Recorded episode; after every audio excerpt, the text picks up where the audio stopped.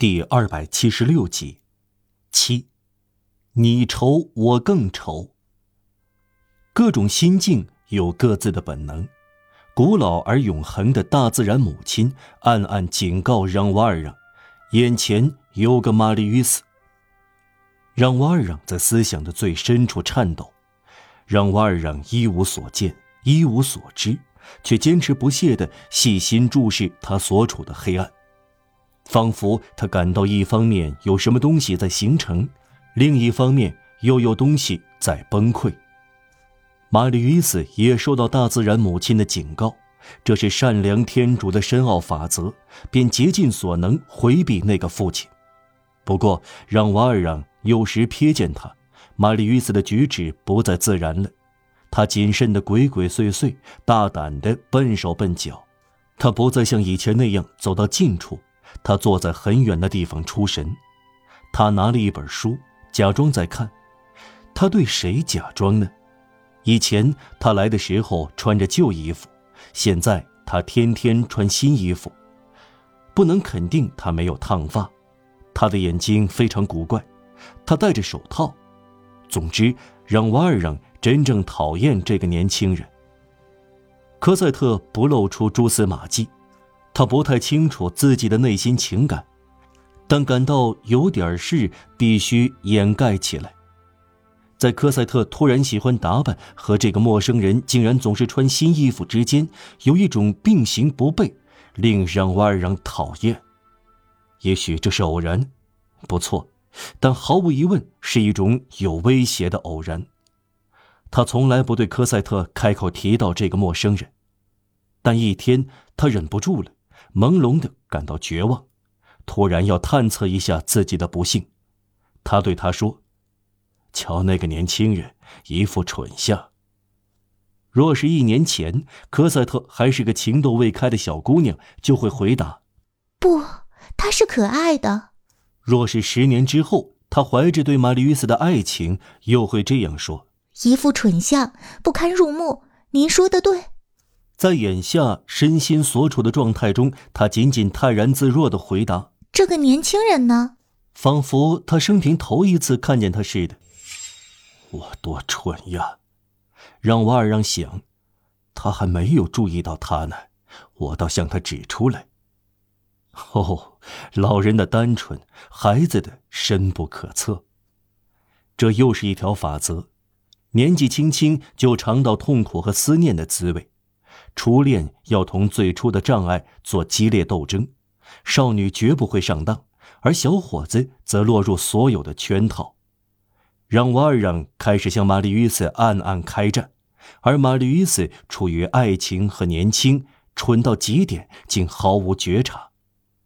让瓦尔让给他设下许多陷阱，他改变时间，改变长凳，忘掉手帕，独自到卢森堡公园。玛丽与斯低着脑袋，一一受骗上当。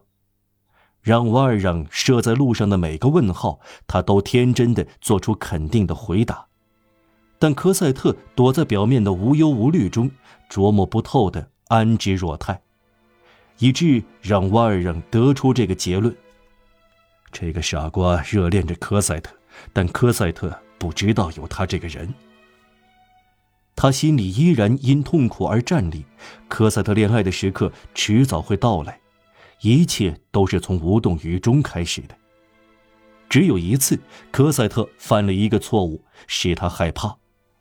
他们已经滞留了三个小时，他从长凳站起来要走。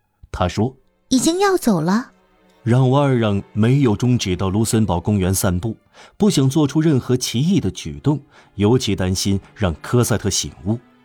但是这对情人正处于一惹情牵的时刻，科赛特向热恋中的玛丽与斯投去微笑。他只意识到爱情，在这世上只看到意中人光彩焕发的脸，而让瓦尔让用冒火的狠巴巴的目光盯住玛丽与斯。他早以为自己不会再产生恶念了，但当玛丽与斯在眼前时，有时他以为自己又变得野蛮和凶狠了。感到以前蕴蓄了满腔愤怒的心灵之底重又张开，起来反对这个年轻人。他几乎觉得陌生的火山爆发又在他身上形成了。什么？这个家伙在那里？他来干什么？他来转圈、窥测、观察、试探。他来说：“哼，干嘛不行？”他到让瓦尔让的生活周围转悠，到他的幸福周围转悠，夺取和带走他的幸福。让瓦尔让又说：“是的，不错。他来寻找什么？寻找奇遇。他想干什么？逢场作戏，逢场作戏。而我呢？什么？起初我是最卑劣的人，然后就是最不幸的人。跪着生活了六十年，没人能忍受的，我都忍受过了。我没有年轻过，就老了。我没有家庭。”没有亲戚，没有朋友，没有女人，没有孩子，就生活过来了。我把鲜血洒在各种石头上、各种荆棘上、各种界石上、各处的墙边。尽管别人对我粗暴，我还是温柔；尽管别人凶恶，我还是善良。我无论如何已改邪归正，我忏悔了做过的坏事。我原谅了别人对我做的坏事。正当我得到报偿时，正当熬到头时，正当我达到目的时，正当我得到所需要的东西时，本来这很好，这很不错。我付出了代价，我终于得到了。这一切，却要离开，这一切却要烟消云散。我要失去科赛特。我要失去我的生命，我的快乐，我的心灵，因为一个傻大个高兴到卢森堡公园来溜达。于是他的眸子充满了阴沉的、不同寻常的光。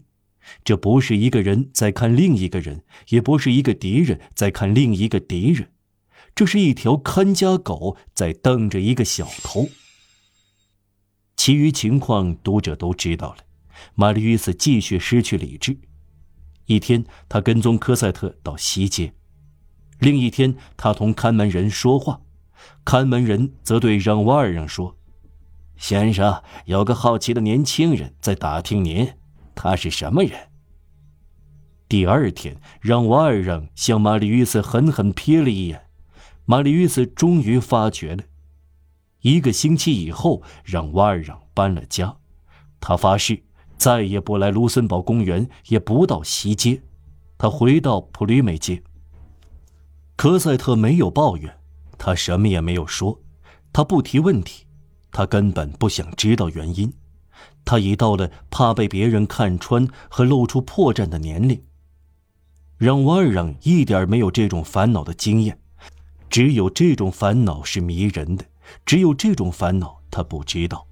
因此，他一点不明白科赛特保持沉默的深切意义。不过，他注意到他变得泱泱不乐，他也变得死气沉沉。较量双方都没有经验。一次，他试探了一下，他问科赛特：“你想到卢森堡公园吗？”一道光芒照亮了科赛特的脸。“想的。”他说。他们一起去。三个月过去了，玛丽·与斯不再去那里。玛丽·与斯不在。第二天，让瓦尔让又问科赛特：“你想到卢森堡公园去吗？”他惆怅而温柔的回答：“不想去。”让瓦尔让被这惆怅触怒了，又对这温柔感到难受。在他年纪轻轻却已经不可琢磨的头脑里发生了什么事？里面正在酝酿成熟什么呢？科赛特的心灵里有什么变化？有时让瓦尔让不睡觉，坐在破床边，双手捧住脑袋，整夜在寻思。科赛特的脑子里有什么事？他设想科赛特可能想的是：哦。在这样的时刻，他把痛苦的目光转向修道院这圣洁的峰顶，这天使聚居地，这不可接近的美德的冰山。他怀着无可奈何的陶醉，观望修道院的花园，满园不知名的鲜花和与世隔绝的处女，各种各样的芬芳和灵魂笔直升向天空。他多么热爱这个永远封闭的伊甸园呢？他却自愿的离开，失去理智的走下来。他多么后悔牺牲自我，神经错乱，把科赛特带到尘世。这个做出牺牲的可怜英雄，被他自己的献身精神所制约，感到了沮丧。他心想：“我干的什么事呀？”这些想法一点没向科赛特透露，没有发脾气，也没有态度粗暴，总是一副平静和蔼的面孔，让瓦尔让比以往更加温和，更加慈爱。如果有什么事能令人琢磨出少了几分快乐，这就是多了几分宽厚。至于科赛特，则是无精打采，他看不到玛丽·与斯难受的很，就像当初看到他高兴的出奇，却不知道这是怎么一回事。当让瓦尔让不再像往常一样带他出去散步时，一种女人的本能在他内心深处含含糊糊地向他说。不该显得看重卢森堡公园。如果他觉得无所谓，他的父亲倒会带他去。可是日复一日，几周、几个月相继过去了，让瓦尔让默默地接受了科赛特的默认。他后悔了，但悔之晚矣。他回到卢森堡公园那一天，玛丽·伊斯不在那里，玛丽·伊斯消失不见了。完了，怎么办？他能再找到他吗？他感到一阵揪心，什么也无法排遣，而且与日俱增。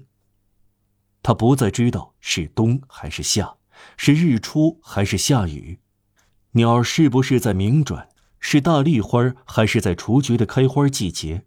卢森堡公园是不是比多乐意理工更迷人？洗衣服送回来的衣物，将上过了头还是不够？拖算采购的是好是坏，他意气消沉，若有所思，执着于一个想法，目光游移不定，或是呆滞，仿佛黑夜里在凝视鬼魂消失的黑洞洞而深邃的地方。